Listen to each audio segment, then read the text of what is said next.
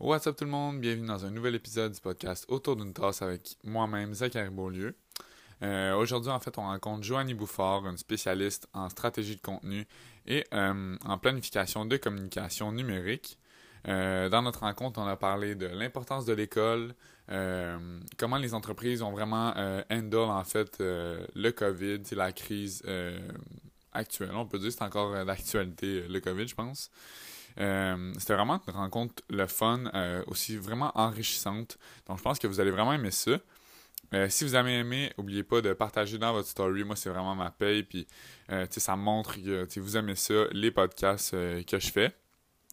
Donc, c'est ça. enjoy le, le show. Puis, on se revoit la semaine prochaine. Salut!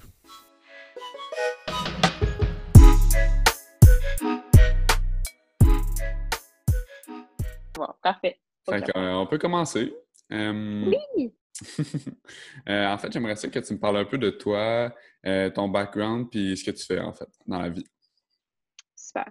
Alors, euh, ben moi, euh, c'est Joanie Bouffard. Je suis euh, conseillère en communication. Ça fait euh, plus de sept ans que je travaille en communication. Euh, surtout dans le volet numérique, j'ai travaillé en agence puis en entreprise, euh, vraiment en communication euh, numérique et aussi euh, interne. Euh, puis, à la base, moi, je suis, euh, j'ai une formation en relations publiques. J'ai fait mon bac et ma maîtrise en relations publiques. Il y a toujours eu un volet numérique dans, dans tout ce que j'ai fait, même dans, dans, euh, dans mes travaux de recherche aussi que j'ai fait à la maîtrise, mais aussi lorsque j'étais dans un centre de recherche aussi sur l'utilisation des médias sociaux en relations publiques. OK, OK, intéressant, intéressant. Puis t'es allé à quelle université? Je suis allée à l'Université Laval euh, à Québec. J'ai Ah, fait euh, mes, euh, mon bac et ma maîtrise à l'Université Laval. À Laval? Ben, à Québec, oui. Mm. Puis, euh, est-ce que, ben, selon toi, là, ce serait quoi ta plus grande force? Puis, comment ça, est-ce que ça t'a aidé dans, durant ton parcours sur le marché du travail? Moi, dans mon cas, j'ai su rapidement c'est quoi qui me faisait triper, puis ça en quoi je voulais me développer. Mhm. Euh, pour moi, le numérique, j'ai toujours aimé les technologies, puis euh, ce qui était, euh, ce qui intéressant dans ma carrière jusqu'à présent, c'est que je me suis collée à une affaire que j'aimais faire. Euh, ben, pas, une, ben, pas nécessairement une spécialité, mais vraiment un domaine. Puis, puis pour moi, ben, c'est ça, j'ai su rapidement c'est quoi que j'aimais, puis qu'est-ce que j'aimais moins faire. Puis euh, c'est intéressant parce que ça permet d'être vraiment plus focalisé sur euh, en quoi tu veux, euh, tu veux être meilleur, Ouais. reconnu, tu veux apporter plus de valeur. Fait que pour moi, tu sais, mon identité professionnelle, elle a été assez claire grâce à ça. OK. Puis, tu dirais que c'est c'est quoi qui t'a aidé à trouver ça? Est-ce que tu as comme essayé plein de choses? Est-ce que... Ouais? Ouais, ben, en fait, euh, j'ai, euh, ça a été un peu un concours euh, de circonstances. Bon, comme je disais, les technologies, j'ai tout le temps aimé ça. Mhm. Euh, bon, ça, ça a été un, un intérêt naturel. Mais, euh, mais moi, je vais dire que dans tout mon parcours d'éducation, donc autant, tu sais, quand je suis arrivée à l'université, puis après ça, mon parcours universitaire, j'ai beaucoup suivi le flow, si je peux dire. Mhm. Euh, tu sais, pour donner une idée, là, euh, j'ai comme pas beaucoup intellectualisé tout ça. Tu sais, c'est comme moi, euh, bon, quand je me suis dirigée à l'université, je savais que je voulais faire de la communication, mais je ne savais pas si je voulais faire d'un angle un peu plus de com ou plus de marketing. Fait que, euh, un moment donné, ben, en tout cas, au cégep, c'était vraiment une période là, difficile, noire et épouvantable. Puis, Ouais. quand j'avais lu le programme euh, de l'Université Laval en communication, j'ai fait, je pense que c'est ma voie. Puis après ça, j'ai fait, bon, je vais appliquer. Puis, euh, honnêtement, j'avais même pas regardé la description du programme. J'étais Ah ouais? tellement comme, j'étais tellement piste. J'ai comme fait, faut que j'applique. Je pense que c'est ça ma voie, je vais appliquer. Puis finalement, ça a été un, Ça a été le déclic. Ouais, c'est ça. Ça a été un, un- un gros coup de circuit pour moi parce que c'était vraiment ça que je voulais faire. Puis après ça, quand je suis arrivée à l'université, bon, ben, tu sais, euh, est-ce que je veux faire des relations publiques, du journalisme, de la publicité? Euh, bon, finalement, ben, on, on m'a comme dit, Joanie, tu as un profil relations publiques. Alors, euh, j'ai fait, ben, parfait, euh, moi et tout, je trouve que je fit là-dedans. Finalement, je me, je me rends compte au fil des choses que j'avais un profil qui était vraiment à la jonction de tout ça. là. mais je m'en suis rendu compte plus tard. Puis, finalement, ben moi, dans mon parcours universitaire, je cherchais vraiment à aller chercher de l'expérience. je voulais, je voulais pas arriver sans avoir fait de mandat, sans avoir développé mon réseau. Fait que pour moi, développer des expériences, c'est super important. Fait que j'ai joint une agence qui s'appelle Préambule Communication. Euh, j'ai été chargée de projet, puis j'ai été directrice. Puis en parallèle, il y avait aussi un centre de recherche euh, sur euh, l'utilisation des médias sociaux en relations publiques. Puis ça aussi, ça m'intéressait beaucoup, le volet un peu plus un peu plus bon, académique, recherche. recherche. c'est ça. Puis dans les deux cas, ces deux implications-là, il y avait beaucoup, évidemment, de numérique. C'était tout le temps au cœur de nos mandats. Fait que, c'est un peu à cause de ça. Euh, mm-hmm. Donc, ça a été beaucoup mes implications qui m'ont euh, qui m'ont amené à me développer là-dedans alors que j'avais un intérêt naturel. Parce que même, euh, tu sais, ma meilleure amie, puis vraiment ma meilleure complice universitaire, elle a eu un parcours très similaire au mien. mais on a un positionnement complètement différent. Fait que, Fait que c'est ça. Alors, ça part d'intérêt personnel. Ouais, fait dans le fond, tu juste, euh, juste continué avec le flow, puis euh, qu'est-ce qui. Euh, souvent, tu sais, on parle de comme on, fait what feels right. Fait que toi, c'était un peu ça. Dans le fond, tu t'es juste dit que. J'ai tout compris. Ouais. Mm. Mais si ça a fonctionné, je pense que c'est la bonne, la bonne méthode. Exactement. Puis j'ai vu récemment, en fait, c'est pour ça que je t'ai envoyé un message. j'ai vu récemment que tu avais annoncé que tu lançais ta propre agence de communication. J'aimerais savoir, ça vient de où? ta fibre un peu entrepreneuriale, puis de, en fait, de commencer des projets? Puis... Ben, ça fait, euh, écoute, je pense que ça fait depuis que je suis toute petite que, que, je rêve d'avoir euh, mon entreprise. Euh, toutefois, je l'envisage depuis, tu sais, j'ai commencé à aligner mes flûtes très récemment. Ben, très récemment, ça fait peut-être un an. Mmh. Donc, j'ai toujours eu ça en moi. J'ai puis, j'ai toujours eu ça en moi. Euh, mais j'ai vraiment eu un événement déclencheur qui a été euh, l'été dernier. Euh, une de mes excellentes amies est une grande youtubeuse du Québec. Ah Puis on est parti au Costa Rica ensemble pour une de ses vidéos. Puis elle s'appelle Delphine. elle est connue sous le nom de Denzi. Delphine, à un moment donné, on était, on était à notre hostel, puis il y avait un spa. Puis euh, on commençait à jaser autour du spa et euh, euh, Delphine m'a dit Joanie, c'est quoi ton rêve? Oh, la question, qui... Ouais, la question qui ça. tue. Exactement. Puis ça a été une c'était une question super simple, puis j'ai été tellement prise d'un vertige qu'elle m'avait posé cette question-là. Puis j'ai fait Hey, je me suis jamais posé, tu sais, en fait, je, je me suis jamais autorisée de penser, Joanie, c'est quoi tu veux vraiment dans la vie? Euh, puis, peu de temps après, ben, ça a été, OK, je, veux, je veux développer mon entreprise. Mm-hmm. ça, ça a vraiment été mon élément déclencheur. Mais euh, je l'ai toujours, euh, toujours eu très jeune. Je me voyais, oui, je me voyais avoir mon entreprise. Fait que, ça, part de loin. Mais je tiens à dire, par exemple, que pour moi, ça a été quand même assez long à accepter parce que, dans mon réseau, dans ma famille, il y a euh, il n'y a pas vraiment d'entrepreneurs, j'ai pas vraiment de modèle autour de moi. Mon cercle d'amis, oui. Euh, je, suis, euh, je suis entourée de personnes qui, oui, ont leur entreprise, en démarre. Fait mes amis à moi, oui, mais plus jeunes, c'était pas quelque chose qui était vraiment valorisé. Oui, puis en plus, souvent, ça, ça part de là. les, les gens qui sont entrepreneurs, souvent leurs parents l'étaient ou quelqu'un proche de la famille. Mais je pense que ça, ça montre l'importance de t'entourer des gens euh, avec les mêmes intérêts que toi. Si ça avait peut-être si tu n'avais pas été entouré de juste ton ami, mettons, au Costa Rica, ça, ça t'aurais même peut-être pas été à la même place là aujourd'hui. Fait Absolument. Absolument. Puis euh, maintenant que tu, fondes, euh, tu vas fonder ta propre entreprise, c'est quoi qui, qui, te fait le plus peur? Là? Ce qui te ce que qui te stresse le plus là-dedans? J'ai quand même confiance, je dois dire. Mmh euh, j'ai quand même confiance, mais évidemment, ben, c'est avoir des mandats, tu sais, c'est sûr, c'est la crainte principale. Moi, dans mon cas, je suis chanceuse parce que c'est seulement des services, tu sais. J'ai pas, j'ai pas un, un, gros investissement de base à, à mettre, bon, mettre de l'avant et tout, c'est Mhm. seulement des services. Mais l'idée, c'est c'est ça, c'est que j'ai mon réseau, oui, actuel, euh, qui, euh, qui répond bien et très au-delà de mes attentes jusqu'à présent. Mais, euh, mais reste que là, c'est la signature des mandats, c'est de- d'avoir des mandats de façon euh, continue. Fait que c'est plus, plus ça qui me stresse. là. Pour le reste, pour le reste, côté outils, ressources, compétences, réseau, encore une fois, euh, ça, ça va bien. là. Ça va vraiment bien. Mais c'est vraiment toute la question, les mandats, les Ouais. finances, etc. Ah, ok, ouais. Mais au moins, euh, c'est sûr qu'à l'uni, ben, à l'université, au cégep, euh, je sais pas, est-ce qu'au cégep, tu as fait un cours en administration ou c'était. Non.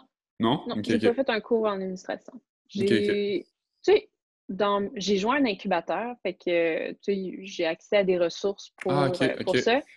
Puis, euh, j'ai aussi suivi un cours euh, sur euh, l'entrepreneuriat, mais tu sais, pas un programme, là, vraiment, Ah, ouais, un, cours. Ouais, c'est Mhm. ça. Puis, euh, que je veux dire? Ah, ouais.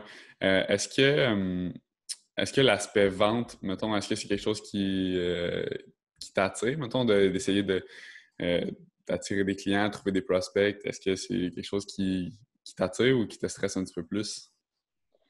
Ah, ben, je dirais que c'est quand même assez naturel chez moi, là, Ouais, euh, je suis une personne, euh, j'adore développer des relations, puis euh, pour reprendre une expression euh, tu sais, de relations publiques, développer des relations mutuellement bénéfiques.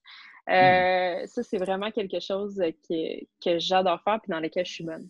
Ok. Fait que, non, ça, c'est comme une partie que j'aime beaucoup euh, Ah, ben le de fun de manière générale. Ouais, Ouais. c'est ça. Mm. Fait que là, c'est quoi en fait les services que tu vas offrir avec ta boîte?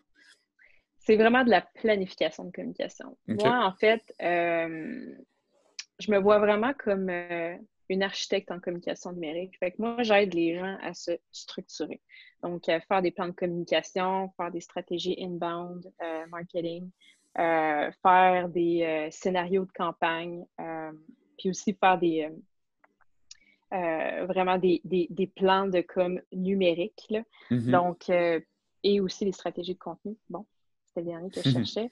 Fait que, euh, fait que c'est ça. Moi, au fond, ma force, c'est vraiment d'arriver à prendre une entreprise, de vraiment bien la saisir, bien la connaître. Je suis une personne très intuitive aussi, OK. puis de trouver des façons de révéler différemment ces marques-là en fonction de différents types de contenus, puis différents canaux aussi euh, Mhm. Mhm. numériques. Fait Fait que- vraiment fabriquer un message euh, adapté à l'entreprise puis pour avoir un meilleur impact. là. Exactement. C'est le que- fun pour eux.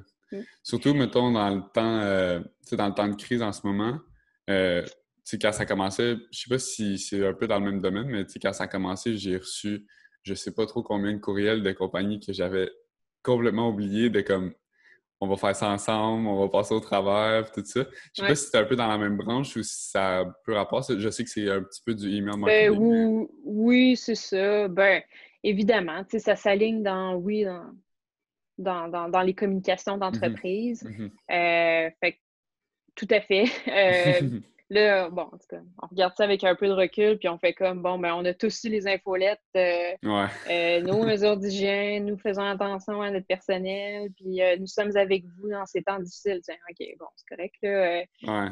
puis il y a eu des contenus similaires sur toutes les.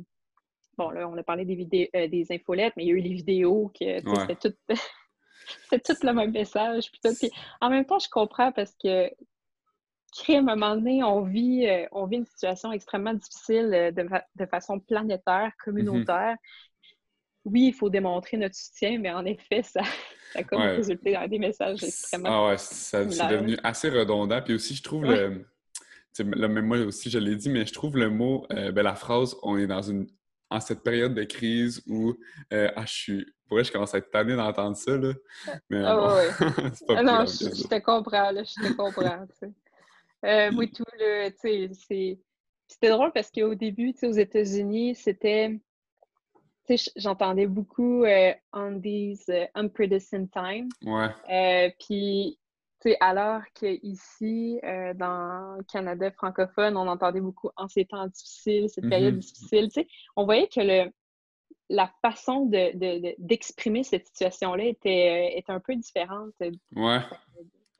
dans la communauté anglophone et francophone. Je trouvais ça, je trouvais ça intéressant, mais là, je trouve que ça s'est vraiment mélangé. Beaucoup moins de distinction aujourd'hui. Puis est-ce que tu crois que la façon que les entreprises puis les médias, les médias peut-être pas, mais que les entreprises ont apporté ça, c'était-tu une, euh, une approche plus positive ou négative à la situation, tu penses? Genre, mettons l'impact que ça, mm. que ça a eu sur les gens. Est-ce que tu penses que c'était ah, plus négatif ou positif? Non, ben, moi, je trouve que ça a été positif parce que ça a amené énormément de solidarité. encore une mm-hmm. fois, quand je, je parlais de, de, de, de situations, euh, bon, c'est, oui, c'est une crise planétaire mm-hmm. et ça l'a amené, euh, je trouve, euh, ça a comme réveillé la fibre humaine et qu'on cherche tout en communication d'entreprise. on, essaie donc bien d'amener nos organisations à communiquer de manière plus humaine, de manière beaucoup plus empathique. Et là, ça a comme réveillé ça. Là. Ouais, c'est vrai. Puis, puis moi, ça, je trouve ça extrêmement positif pour ça. Euh, puis, moi, je suis une personne très positive à base aussi. Euh, mais j'espère que ça va amener les organisations à, à conserver cet élan-là de solidarité, de parler euh, et de, s'impliquer encore plus dans leur communauté, mm-hmm. euh, démontrer leur soutien, leur pertinence, tu sais, de, parler vraiment du point de vue public. Là, je, me dis, d'arrêter de pousser son message puis de la croissance. c'est important, la croissance, OK, on s'entend, là, mais, mais de parler de, manière beaucoup plus humaine, je trouve que cette crise-là a apporté ça. Mm-hmm. Puis euh, j'en suis vraiment ravie. Puis j'espère sincèrement que ça va se poursuivre parce que, pour de vrai, d'un point de vue de communicatrice comme moi, c'est euh, plutôt rafraîchissant tout ça. Ouais, pour vrai, c'est le fun. Puis ça, même, il y a les organisations qui ont, qui ont un message plus humain, puis tout ça. Puis juste les gens, tu le vois, qui sont plus solidaires. Puis euh, bon, il y a du monde qui ne comprennent pas encore, mais il y a du monde qui, qui, mm. prennent vraiment ça à cœur, puis j'aime vraiment ça, voir ça aussi. Puis, euh, est-ce que, est que tu crois que quelqu'un, mettons, qui veut partir sa propre entreprise, euh, devrait attendre d'avoir de l'expérience? Tu sais, comme toi, ça fait comme sept ans que tu travailles dans, le domaine mm-hmm. de la communication, ou il devrait comme juste se lancer, en, mettons, en sortant, en sortant de l'école? J'ai vu les deux. Et j'ai vu des cas à succès dans les deux cas. Hmm. Alors, euh, pour moi, c'est vraiment une question de cœur et de conviction que tu apportes de la valeur. Si euh, toi, euh, par exemple, tu dis j'apporte de la valeur en marchant des chiens, ben, puis que tu le fais alors que, je sais pas, tu as fait ça pendant un an, puis tu vois que tu que tu l'as, bien, go for it. C'est correct. Là. je suis d'accord. Mais, tu sais, le, fameux euh, syndrome de, l'imposteur, bon, il y a un aspect, oui, expérience, il y a un aspect très psychologique aussi, puis euh, bon, euh, de connaissance de soi. Mais l'idée, c'est que faut, faut, juste se sentir prêt, puis de, de vraiment avoir la conviction qu'on apporte de la valeur, peu importe le, mm-hmm. temps d'expérience qu'on a ou, bon, ou pas. Fait que, pour moi, c'est ça. J'ai vu les deux. Pour donner un exemple, un, exemple extrême euh, de pas d'expérience. Ben, pas d'expérience. On va dire de jeunesse. Quand j'étais plus jeune, euh, moi, j'ai une Saint-Damien de Bellechasse, donc euh, un village dans Bellechasse, dans le comté de Bellechasse. Puis, ma voisine avait une garderie à 12 ans. OK. Donc, attends, attends. Elle avait une garderie. Elle, elle avait 12 ans? Elle avait 12 ans. Et elle avait une garderie. Et, elle avait une garderie. Wow! L'été, ce qu'elle fait, en fait, c'était magnifique. Elle avait, euh, elle avait une cabane, ben, pas de cabane, mais comme une espèce de remise mm-hmm. euh, que son père avait fait, puis elle l'a toute convertie pour avoir euh, un évier, du rangement et bon, pour faire des. bon, mettre toutes la les fournitures là, pour faire des pansements, etc. Bon, tous les premiers soins. Mais elle l'était, puis elle avait une réputation, c'était la gardienne de notre village. Ah ouais. Toutes les mères voulaient travailler avec cette femme-là parce que suffit qu'elle savait où qu'elle s'en allait, était bonne, était dynamique, puis les enfants tripaient avec elle. Fait qu'elle avait tout fait arranger ça, sa petite remise, et elle l'était, là. Toutes les voisines, là, tous les enfants des voisins, ils voulaient aller dans sa garderie à elle. Mais elle avait. Elle était bouquée. 12 ans, 11 ans. ouais. Puis c'était hyper honnête son affaire. Cette fille-là, elle savait ce qu'elle faisait. elle aimait ça. Elle était, oui, il y avait des, euh, elle était euh, auditée. Il y avait des personnes qui, je ne sais pas trop quelle organisation, mais qui venaient inspecter que tout était sécuritaire. Oh, mais elle avait 12 ans, sacrément, ben, maximum. Fait que, puis, puis même avec du recul, moi, je les aurais envoyés, mes enfants, chez elle. Là. Fait que, fait que c'est ça. Alors, c'est pour dire que euh, c'est tout à fait possible. Puis il y en a qui, à l'inverse, bon, ils vont le faire après 15 ans de carrière, puis c'est tout à fait valide, puis c'est comme, c'est un positionnement différent aussi. Mm-hmm, mm-hmm. tantôt, tu as parlé, c'est quand même euh, fou. Est-ce qu'elle a une garderie en ce moment? Ou... Euh? elle, travaille, euh, elle travaille dans ce domaine-là, mais elle n'a pas sa garderie et ah. j'ai communiqué avec elle très récemment parce que je ne comprenais pas. Alors. Peut-être un jour. c'est ça. Tantôt, tu as parlé de syndrome de l'imposteur, puis je voulais qu'on développe un petit peu plus là-dessus. Mm-hmm. Moi, je pas que j'en souffle, mais c'est quelque chose que je travaille gros là-dessus, mettons. Parce que euh, je suis quand même jeune, puis euh, essayer de parler de marketing, puis de, se vendre. Euh, on dit, ben, des fois, ça kickenne un peu comme, comme, comme sentiment. Ce serait quoi ton, truc pour essayer d'éviter ça? Parce que je sais que c'est je sais qu'il y a d'autres mondes mmh. qui, qui, en souffrent, entre guillemets. Ce serait quoi ton truc là, pour essayer de l'éviter ou de, mieux le comprendre, en fait? C'est que moi, je pense que le problème avec le syndrome, syndrome de l'imposteur, c'est qu'on focalise énormément sur ce qu'on n'a pas. Puis l'expérience, puis ce que les autres possèdent, ont développé, puis ce que nous, on n'a pas. Mm-hmm. Euh, moi, je pense que l'important, c'est vraiment de focaliser sur ses acquis tout le temps, tout le temps, puis de partir de soi, de ce qu'on a développé comme expérience, des compétences qu'on a, euh, qu'on a, qu'on a apprises, qu'on a développées, nos, bon, les mandats qu'on a fait, euh, mm-hmm. notre personnalité aussi, euh, de prendre conscience de ses forces, mais vraiment de partir de nous. Puis, euh, moi, je pense que c'est vraiment, ça, c'est la posture à changer. Arrêter de focaliser sur ce qu'on n'a pas, puis de juste se concentrer sur la richesse de notre expérience qu'on a en tant qu'humain, puis en mm-hmm. tant que professionnel. Puis, une autre chose aussi que je trouve qui est vraiment pratique, c'est écrire. Moi, je suis une personne qui écrit beaucoup. J'écris mm-hmm. à tous les matins depuis trois ans. ah ouais? C'est, ouais. Puis tu écris euh, pour le fun ou tu as, un blog? Ah, ben, euh, non, en fait, c'est vraiment un journal. Ah, c'est un journal, ok, ouais. Oui, c'est pas publié, mais en même temps, euh, ça me permet d'écrire mes fiertés, ça me mhm. permet d'écrire c'est quoi qui me répugne profondément. Euh, ça me permet de vraiment mieux reconnaître euh, ce qui m'allume, euh, ce qui ce que j'aime pas. puis bon, ça permet d'avoir une un, regard sur soi qui, Est vraiment, qui est vraiment pertinent. Fait c'est ça. Alors, écrire beaucoup, puis en même temps, des fois, c'est parce que tu, tu écris, bon, c'est quoi que tu c'est quoi que as fait, c'est quoi qui t'a occupé, qu'est-ce que tu as aimé, puis là, tu relis ça avec du recul, tu fais comme, oui, c'est vrai, j'avais oublié que j'avais fait ça, puis j'avais oublié telle expérience, puis j'ai oublié ce que ça révélait sur moi. Mais voilà. Alors, écrire, ça, c'est mmh. super important. Et aussi, euh, tu sais, de manière vraiment plus pratico-pratique, euh, je dirais euh, pour toute personne, tout professionnel qui, oui, souffre du syndrome de l'imposteur, je pense qu'on le développe tous à un moment là, dans ouais, moi aussi, je pense. C'est ça, mais c'est d'arriver et d'écrire, écrire, euh, qu'est-ce que moi j'aime, premièrement? Euh, qu'est-ce que je fais et que je n'aime pas? Et qu'est-ce que je veux développer?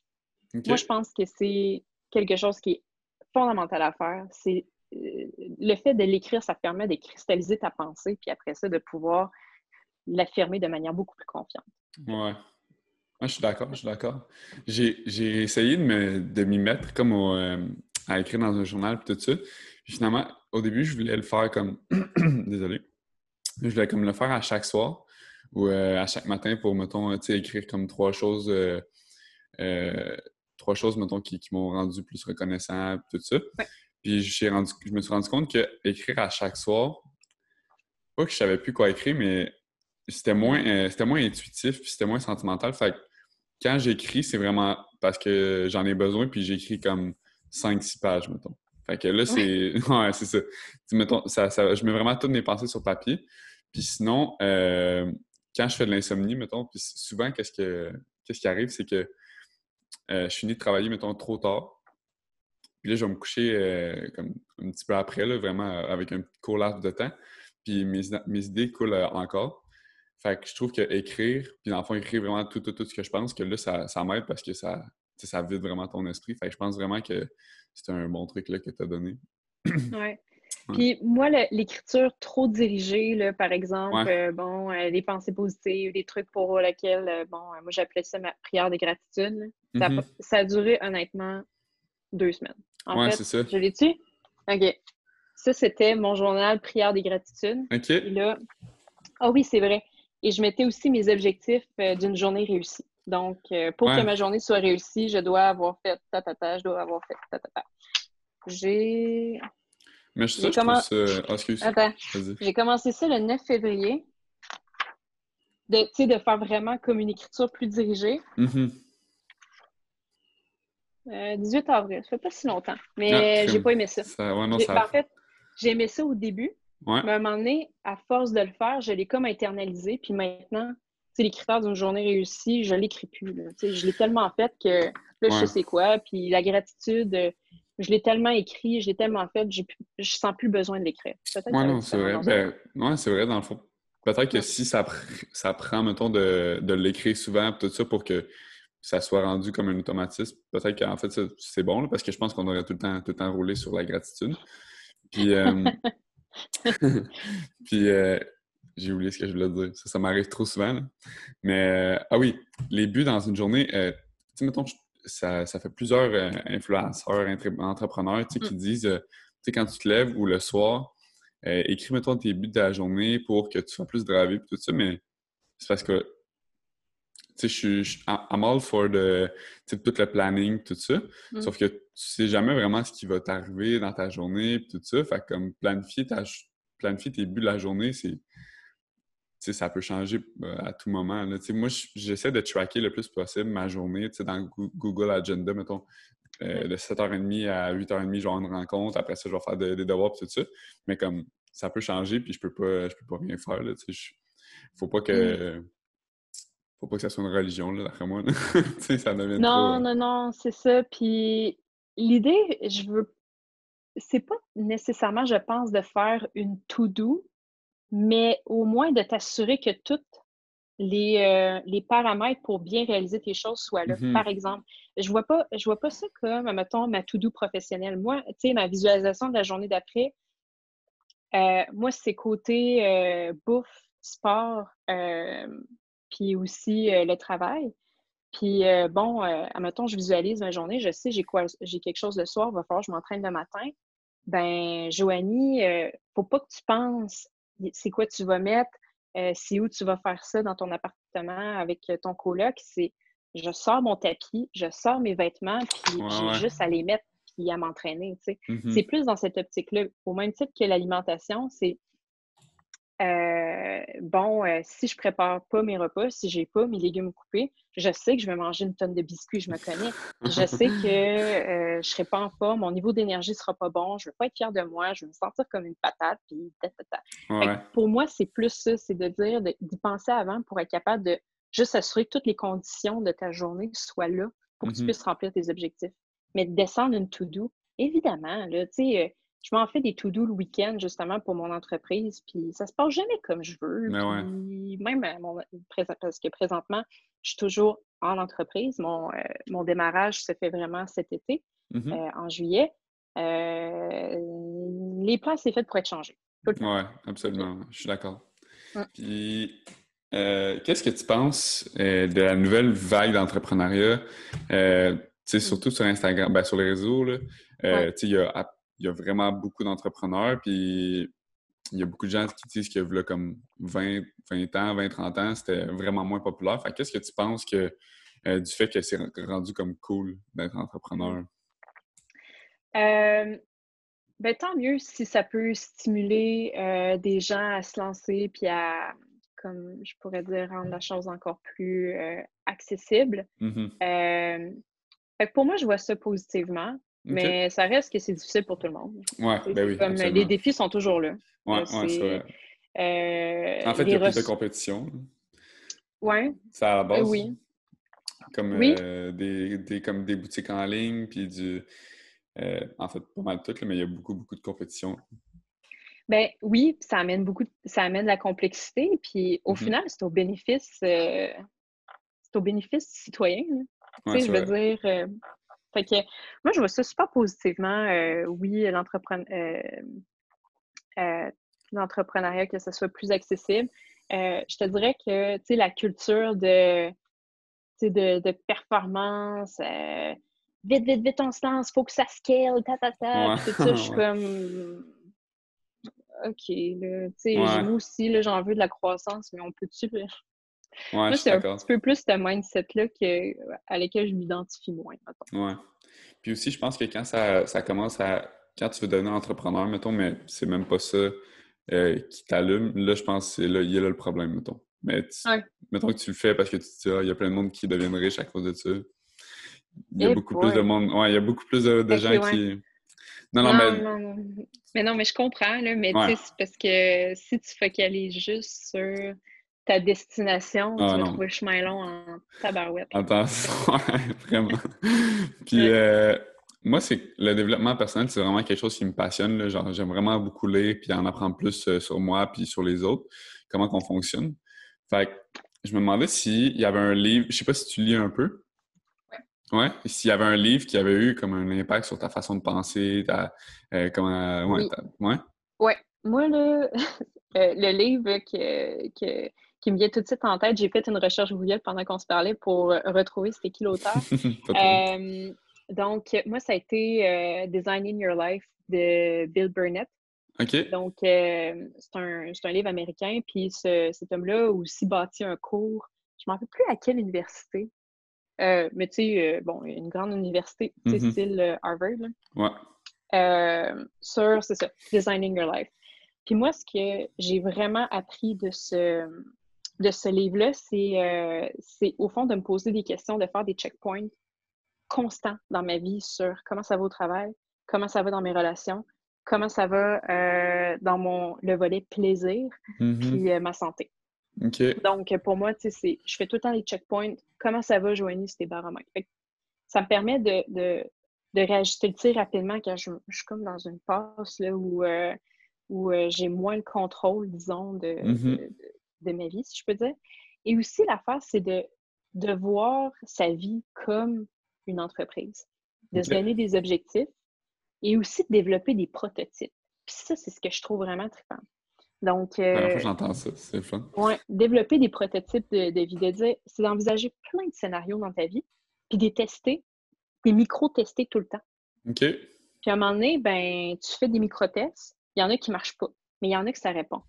Puis c'est de se concentrer là-dessus. Fait que c'est plutôt de d'arrêter de penser, OK, moi j'ai un seul objectif, je veux ça. C'est comme, non, j'ai une vie pour accomplir plein d'affaires. Ouais. Je, je sais c'est quoi.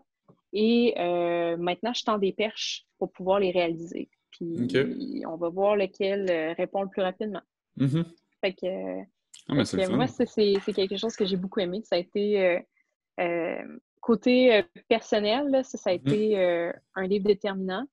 Puis euh, sinon, c'est genre Ça aide, un ça grand aide cul vraiment à rester groundé, euh, à, à rester groundé dans comme. Tu sais, toujours se poser la question, genre là, est-ce que ça va bien? Puis. Ouais. Ah, c'est bon. Exactement. Mhm. Puis, euh, oui, tout à fait. Puis sinon, euh, ben, évidemment, là, tu sais, c'est un grand classique, là, mais tu sais, le pouvoir du moment présent de Tolkien, ça, c'est sûr que euh, ça a été quelque chose pour moi de super Mhm. important, puis qui est difficile aussi. Ouais? Euh, pour moi. Je Ouais. l'ai jamais lu, Crime. J'en ai entendu parler plein de fois, puis je l'ai jamais lu encore. Faudrait peut-être que je me mette là-dessus. Mais euh, la lecture a commencé à comme prendre le bord, là, des fois, avec l'école et tout ça. Parce Ouais. que. Ben, c'est ça. Euh, Ben, oui, oui. Moi, quand j'étais euh, aux études, je peux te garantir que lire pour le plaisir, c'était pas un luxe que je C'était pas un... permettre. Ouais, non, c'est ça. Ouais. Mais bon, c'est pas plus grave que ça. Puis, euh, dernière petite question pour toi. En fait, hier ou avant-hier, en fait, j'ai fait une story Instagram qui demandait euh, si, mettons, quelqu'un qui travaillait dans l'entrepreneuriat, euh, il devait aller à l'école ou non. Puis, à ma grande surprise, il y a plus de monde. Je pense qu'il y avait 58% des gens qui avaient répondu que, mettons, l'option école. Fait que je voulais savoir ton point là-dessus, puis qu'est-ce que tu en pensais? moi, c'est sûr que je le, moi, c'est sûr je le recommande. Mm-hmm. Il y a, oui, une question de compétence. Euh, il y a une question aussi euh, de crédibilité, euh, de démarche, que je trouve que l'école permet vraiment de, de développer. moi, sincèrement, la maîtrise que ça m'a permis, et je pense que c'est le bénéfice le plus majeur, c'est d'arriver à prendre des, des questions complexes puis de les diviser en petits morceaux faciles à manger. OK. Euh, fait que, fait que c'est ça. Moi, ça a, été, ça a été vraiment ça qui a été bénéfique. Puis, euh, puis oui, ça démontre, ça démontre aussi une certaine, une certaine crédibilité dans ton milieu. Puis, ouais. Euh, puis, les connaissances, compétences, Christy, c'est la grosse base. Moi, je veux ben dire, bon, je valorise beaucoup beaucoup l'éducation, pas nécessairement euh, les hautes études, mais, hum, mais moi, en tout cas, en tant que, en tant que consommatrice, euh, oui, j'aime ça qu'il y ait un certain, euh, un certain background, background académique. oui. Parce que ben, c'est souvent, je pense, l'argument qui revient, c'est la crédibilité, parce que veux, veux pas, je pense qu'une entreprise qui a besoin, mettons, d'un consultant en marketing, par exemple, ils vont vraiment être penchés c'est plate, ben pas que c'est plate, mais ils vont être penchés vraiment plus rapidement à peut-être prendre en considération la personne avec un bac ou une maîtrise que, mettons, la personne avec euh, juste, mettons, une technique ou juste son secondaire, mettons. Mais c'est sûr que en même temps, c'est normal, la personne a comme fait plus d'études puis elle a poussé ses recherches.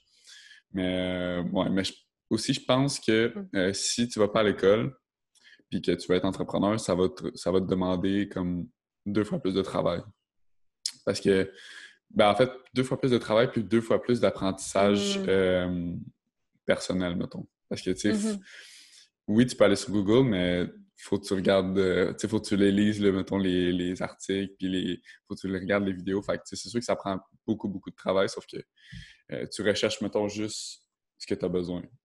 Tandis qu'à l'école, tu sais, mettons, en ce moment, j'ai un cours d'approvisionnement, gestion des stocks je te mentirais pas que c'est pas le cours qui me passionne le plus, mais euh, hmm.